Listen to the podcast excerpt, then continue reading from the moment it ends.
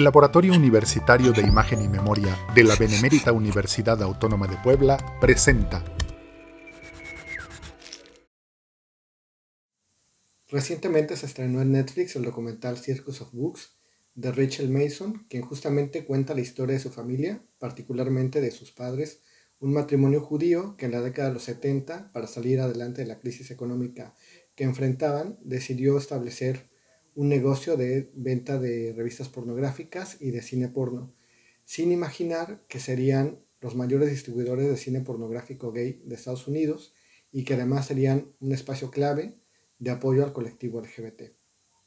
El documental logra poner en evidencia la doble moral de Estados Unidos, quienes por un lado son los principales productores y distribuidores de cine porno en el mundo, país al que se le ha considerado tradicionalmente como el país de las libertades, pero por otro satanizan a la pornografía por considerar que atenta contra la familia, la cual se considera como el núcleo básico de la sociedad. Por supuesto, la familia tradicional, heteronormativa.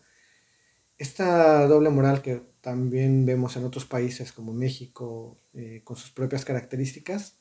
bueno, pues es retratada en el documental y lo paradójico resulta en que es una familia judía que podríamos considerar tradicional, la que precisamente monta este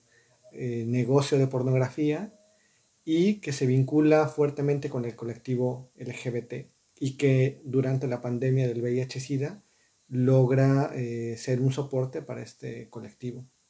Se trata de un documento que preserva la memoria sobre cómo era la vida homosexual, qué significaba ser gay antes y durante la pandemia del SIDA y antes de la llegada de Internet, que por cierto vino a reconfigurar los esquemas de producción y de distribución, incluso la creación de nuevos subgéneros dentro de la pornografía. Un espacio como Circus of Books, además de la distribución y venta de material pornográfico, significó para la comunidad gay un lugar de encuentro, un lugar de reconocimiento,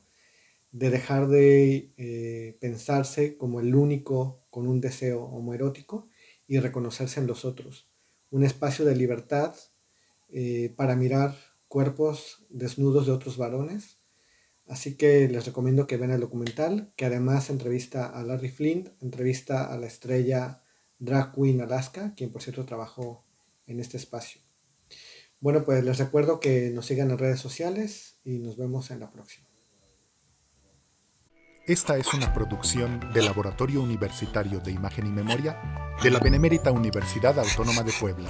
Contáctanos al correo imagenymemoria.correo.boap.mx y encuéntranos en la página www.imagenymemoria.boap.mx.